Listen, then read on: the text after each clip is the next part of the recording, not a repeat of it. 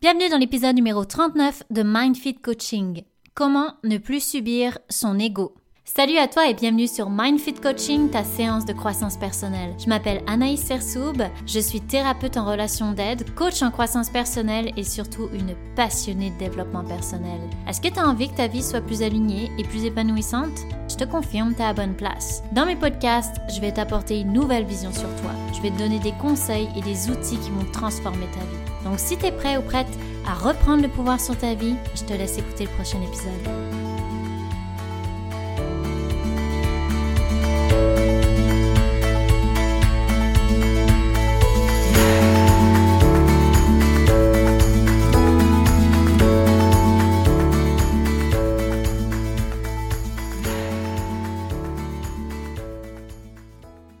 Toi, j'espère que tu vas bien.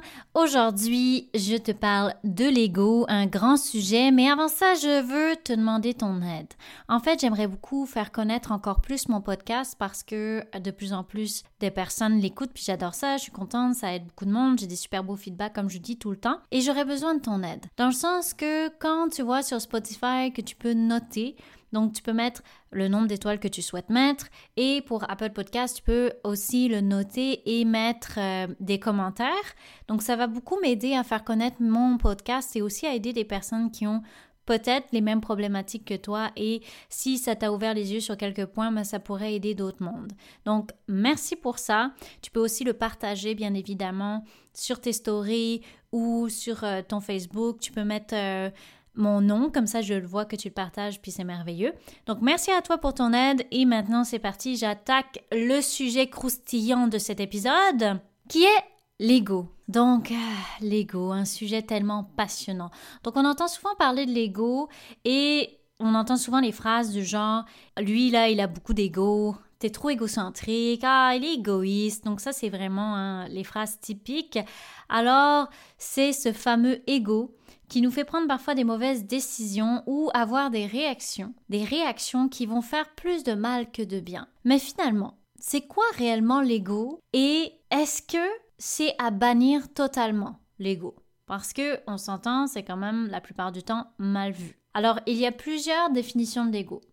Pour moi, c'est la conscience et la représentation que chaque personne a d'elle-même. En psychologie, on va parler du moi ou du je, et l'ego serait la base de la personnalité, la représentation que l'on a de soi. Il est aussi très souvent relié au fait que je peux me considérer un être à part entière, dissocié des autres. Donc tu vois, l'ego a une place très importante. Mais souvent l'ego, il est mal vu parce que on le voit comme quelque chose de nuisible. Et ma question dans cet épisode, c'est de voir est-ce qu'on peut l'apprivoiser? Ou est-ce qu'il faut l'éradiquer? Comment ça fonctionne l'ego? Et avant toute chose, je veux que tu saches que j'ai aucun jugement concernant l'ego. Il n'y a pas de bon ou de mauvais. On a tous de l'ego. De toute façon, si j'avais du jugement sur l'ego, ce serait de l'ego. Donc, sache que c'est avec très grande ouverture que j'aborde ce sujet-là. Donc, euh, s'il y a des choses que ça réveille chez toi, justement, prends-le en note parce que ça veut dire des choses importantes sur toi. Le but de mon épisode, c'est de te conscientiser et parce que, comme tu le sais, il y a personne qui peut dire Oh, tu sais, moi, mon ego, j'ai totalement apprivoisé, je suis pas une personne qui a un ego. Non, je te crois pas, ça n'existe pas. Donc, mon but, c'est que tu vraiment tu subisses le moins possible cet ego et que tu te sentes bien. Il y a deux façons de voir l'ego. Tout à l'heure, je t'ai parlé de la représentation que tu as de toi. Et je ne sais pas si tu fais le lien, mais la représentation qu'on a de soi, c'est directement relié à l'estime personnelle. Dans mon podcast sur l'estime personnelle, je te parlais que c'est la vision de soi, la vision de sa valeur, et donc c'est relié à l'ego. Alors dans quel cas ça va poser un problème, sachant que moi-même je te l'ai dit, c'est important de travailler sur son estime. Donc ça pose un problème quand il y a un excès de confiance en soi. C'est là que va se créer une personnalité qu'on dit narcissique, centrée sur elle, et donc sur son ego, centrée sur le besoin d'être admirée, aimé par les autres et plus on va développer un ego entre guillemets surdimensionné et plus on va se sentir supérieur aux autres. Par exemple, ça va être les personnes qui vont dire ça sera mieux fait à ma manière. On n'est jamais mieux servi que par soi-même. Des personnes qui ont du mal à déléguer parce qu'elles savent que ça ne sera pas aussi bien fait que ce qu'elles pourraient faire.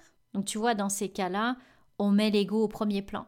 On se supériorise face à ce que les autres pourraient faire. C'est aussi souvent des personnes qui pensent à leur intérêt en premier, qui sont plus centrés sur eux, sur leurs besoins.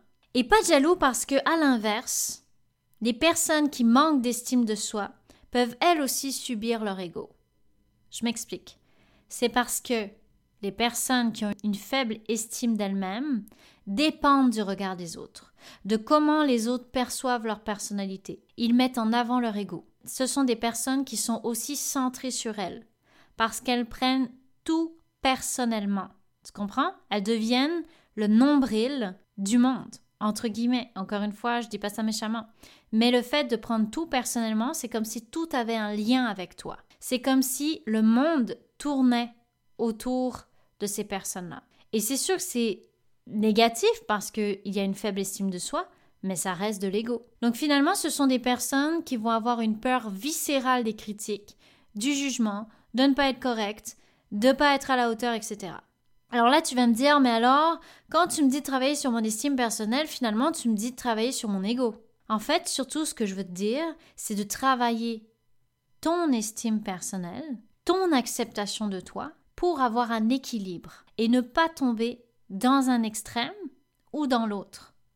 Donc soit celui de penser que tu es le meilleur du monde, que tu as personne au-dessus des autres, ou à l'autre extrême, de douter constamment de toi et de devenir obsessif face au regard des autres. Il y a vraiment un monde entre les deux. Donc selon là où tu te situes aujourd'hui, je te dirais de travailler soit ton humilité, soit ton estime personnelle, ta confiance en toi-même, ta valeur. En fait, pour moi, l'important, c'est l'acceptation de qui nous sommes, de ta personnalité réelle, et justement dans tout ce que tu es.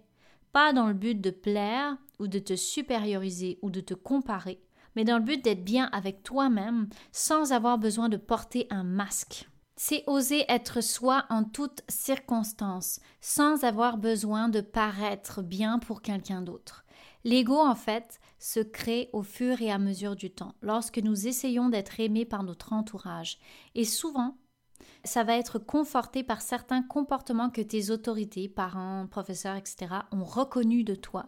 Par exemple, si tu faisais une action qui était reconnue positivement, alors tu as compris qu'il fallait être comme ça pour être aimé. Et au fil du temps, tu t'es créé une fausse identité et même plusieurs fausses identités basées sur le regard et l'interprétation des autres. Alors en parlant de masques, au cours de notre enfance et de notre vie, on va créer une multitude de masques selon les circonstances. Un masque, comme on le sait, ça permet de se cacher, de se cacher de sa propre identité profonde. Comme un voleur qui va braquer une banque, par exemple, ben, il va cacher son visage pour ne pas être reconnu. Mais c'est pareil pour le masque que tu portes dans la vie. C'est pour cacher ta personnalité, par peur d'être rejeté pour qui tu es réellement. Et souvent, lorsque nous n'en avons pas conscience, ces masques sont tellement utilisés qu'ils deviennent ta nouvelle personnalité. En fait, tu penses réellement que tu es comme ça. C'est comme ta seconde nature. Et plus longtemps tu restes dans cette fausse représentation de toi, et plus tu vas ressentir un mal-être profond, parce que ta vraie personnalité va demander de plus en plus à exister. Et j'entends souvent des personnes d'ailleurs me dire en coaching, j'ai envie d'être moi-même. J'ai envie d'être aimé pour qui je suis. Mais si tu ne te montres pas tel que tu es, comment veux-tu être aimé pour qui tu es? Je me souviens, moi, quand j'étais plus jeune, j'étais en couple avec un homme et je me disais toujours dans ma tête cette phrase Mais pourquoi il m'aime pas pour qui je suis? Pourquoi il ne me voit pas tel que je suis? En fait, j'ai compris plus tard que je, n'avais jamais montré ma vraie personnalité. Je lui montrais un masque. Alors c'est certain qu'il pouvait pas m'aimer pour qui j'étais. Mais je le sentais le décalage inconsciemment. Je sentais qu'il m'aimait pas pour qui j'étais, mais je lui montrais pas qui j'étais. Donc c'est bizarre. Et un autre exemple, c'est lorsque je suis partie vivre au Québec. Donc au fur et à mesure du temps, j'ai commencé à laisser tomber mes masques parce que justement j'étais dans un nouvel environnement, donc c'était propulsant. C'était plus facile pour moi de laisser tomber mes masques dans un nouvel environnement. Et j'osais de plus en plus être moi-même. Et un jour, je me suis rendu compte qu'il y avait un énorme décalage quand j'ai entendu un membre de ma famille me décrire. En fait, il, il expliquait comment j'étais, il me décrivait, et je me reconnaissais pas du tout. Je savais pas de qui il parlait. En fait, si je reconnaissais la personne dont il parlait, mais c'était moi du passé. C'était ce que je lui montrais de moi avant. Mais il n'y avait pas une réactualisation de ma personnalité. Donc ça a créé un énorme fossé parce que quand il parlait, je me, j'étais mais mon Dieu, mais de qui il parle? Ben, C'était de moi, mais de moi avant avec mes masques et mes fausses personnalités. En réactualisant ma personnalité, je ne suis pas allée le, le convaincre ah, que j'étais différente, que j'étais plus cette personnalité-là, parce que là c'est mon ego encore. Hein. Donc j'étais juste moi-même. Et aujourd'hui, je le vois dans ses comportements à lui, que sa vision est réactualisée de moi. Parce qu'il m'a vu, parce que je lui ai montré ma vraie personnalité. Et pour être entièrement authentique avec toi, c'est sûr que parfois je porte encore mon masque. Ben, je le sais parce que souvent dans les environnements familiaux, c'est là qu'on a le plus envie de paraître parce que c'est là qu'il y a le plus de blessures, euh, de vécu, etc. Donc le masque va remonter très facilement par peur. Aujourd'hui, je le vois, je ne reste pas dedans. Et ça, ça fait toute la différence. Je ressens vraiment une liberté. Alors finalement, l'ego, il essaye de nous protéger, mais il s'y prend mal. Il essaye de protéger notre personnalité par des mécanismes de défense, plutôt que de l'accueil de ce qu'on peut vivre qui fait mal. L'ego, c'est donc une partie de nous effrayée, et ces peurs, elles sont cultivées par nos pensées destructrices, négatives, limitantes. En fait, on nourrit notre ego comme ça. On se crée notre propre ego basé sur nos peurs, sur ce qu'on croit que nous devrions être, et lorsque tu es dans l'ego, tu es dans une illusion. Tu t'éloignes de ta propre nature profonde. Alors on peut dire que lorsque nous sommes dans nos mécanismes de défense, nous sommes dans l'ego. Donc si on regarde de manière neutre les choses, l'ego cherche à t'aider dans une immense souffrance. Mais aujourd'hui, il t'empêche d'être toi-même. D'oser exister avec ta couleur, ta vraie personnalité, tes rêves, tes aspirations, ton identité propre et profonde. Donc comment savoir que c'est ton ego? Alors en fait, l'ego, il va toujours te donner raison. Dans un conflit, par exemple, ton ego, c'est lorsque tu veux prouver à l'autre que tu as raison, que c'est toi qui fais mieux, etc. Et c'est pareil dans les autres sphères. Quand on est dans l'ego, on juge les autres plus facilement, on critique, on ment, on justifie. Donc tu vois, c'est tous les mécanismes de défense. On se place au-dessus des autres. Le moteur de l'ego, c'est la peur. Mais alors la peur de quoi? Donc l'ego, il a peur de disparaître. Il a peur de ne pas être aimé, d'être humilié, d'être jugé, d'être rejeté, d'être trahi, de ne pas trouver sa place, de perdre, d'échouer, d'être incompris. Et là, il se défend, avec des mécanismes de défense comme le contrôle, la comparaison avec les autres, la supériorisation, la banalisation, le déni, le rejet, etc.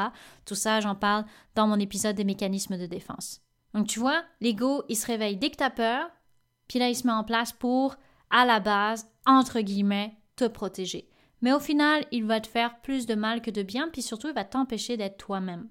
Donc, ce que tu veux le plus dans tes relations, ton ego t'empêche. Et comment vivre avec son ego et ne plus subir? Alors, d'abord, c'est d'apprendre à te connaître réellement, tel que tu es, dans ton entièreté, donc avec tes zones de lumière, avec tes zones d'ombre, dans ce que tu aimes de toi et dans ce que tu trouves plus difficile à accepter.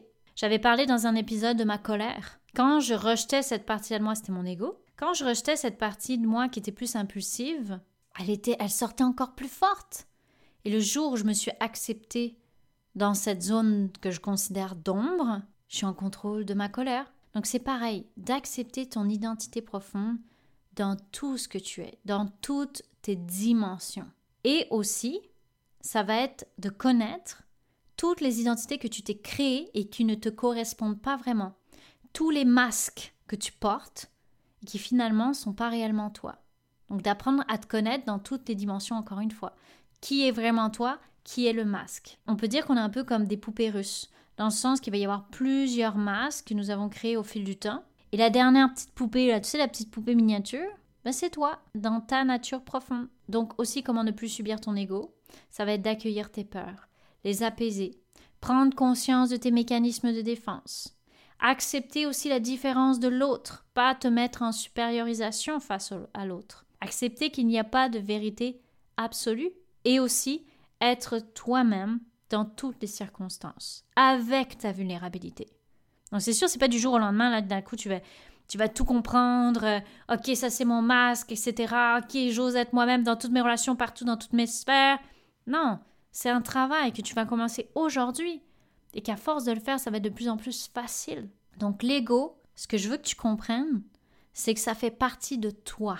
Et rejeter ton ego ou le bannir, c'est aussi rejeter une partie de toi. Donc si tu rejettes une partie de toi, tu es dans l'ego. Et donc c'est un cercle vicieux. Parce que vu que l'ego a peur de disparaître, alors il va résister, revenir en force, et plus tu vas le rejeter, plus ça va être ça. Le but, c'est de développer l'art de reconnaître ton ego et de l'apaiser, mais de ne plus le laisser guider ta vie. Parce que si l'ego guide ta vie, ça va pas t'amener à la bonne place. Ça va pas t'amener du bonheur. Ça va pas t'amener à réellement, profondément ce que tu veux dans ta vie, dans tes relations, etc. Donc tu sais qu'il est là, t'en prends soin et tu prends soin de ton monde émotionnel, de tes blessures, et ça, ça va apaiser l'ego. Parce qu'il va se réveiller surtout dans ces moments-là, quand il se sent menacé. Et pour finir, je te dirais que c'est de développer quotidiennement la gratitude et l'écoute de tes besoins pour t'en occuper.